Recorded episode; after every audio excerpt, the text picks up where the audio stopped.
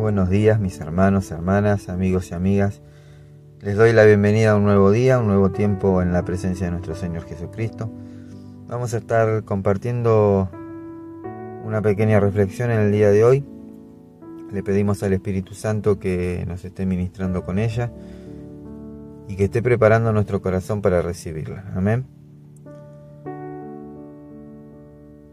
La reflexión del día de hoy se llama como árboles talados. En la vida los seres humanos experimentamos todo tipo de situaciones, dolor, alegría, llanto, risas, traiciones, engaños, rechazos, frustraciones, pérdidas, violencia y demás situaciones que provocan marcas físicas, que son las que podemos ver a simple vista pero aún más importante y serias son las marcas que quedan en nuestro corazón. Marcas que no se, eh, no se sanan con el tiempo, como suelen decir muchas veces, ni tampoco con medicina o con algún ungüento. Marcas que necesitan ser sanadas, pero por la sangre de Cristo, para que podamos vivir una vida libre, libre del rencor, de la amargura e incluso libres del pasado. Yo comparo la vida del ser humano con la de los árboles. Árboles que crecen eh, y que las tormentas y los fuertes vientos hacen que sus ramas sean arrancadas. muchas veces también son talados tratando de evitar su crecimiento. Yo he visto en muchas ocasiones árboles talados y troncos tirados sobre la tierra que ni siquiera estaban plantados, pero aún así ellos florecían.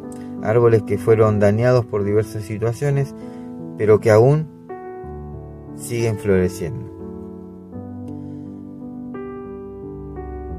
¿Qué nos deja esta pequeña reseña que acabo de nombrar sobre los árboles talados? Que más allá de las circunstancias que nos han tocado atravesar, más allá de los vientos fuertes que afectaron nuestra vida, más allá de las veces que nos han podado o nos han lastimado. Hoy quiero decirles que aún estamos a tiempo de florecer nuevamente, que las tormentas y las luchas que tuvimos que vivir fueron parte de un proceso donde Dios nos estuvo preparando para que florezcamos y seamos un testimonio vivo del poder y de la restauración que Dios hace en la vida de las personas. Porque bien sabemos que Dios sana, que Dios restaura, que Dios levanta y que Dios florece en situaciones adversas y tiempos incorrectos. Amén. En el libro de Isaías capítulo 60 versículo 1 la palabra de Dios dice, levántate Jerusalén que brille tu luz para que todos lo vean. Pues la gloria del Señor se levanta para resplandecer sobre ti. Amén. Mis hermanos, hermanas, amigos y amigas, es tiempo de levantarse. Es tiempo de brillar.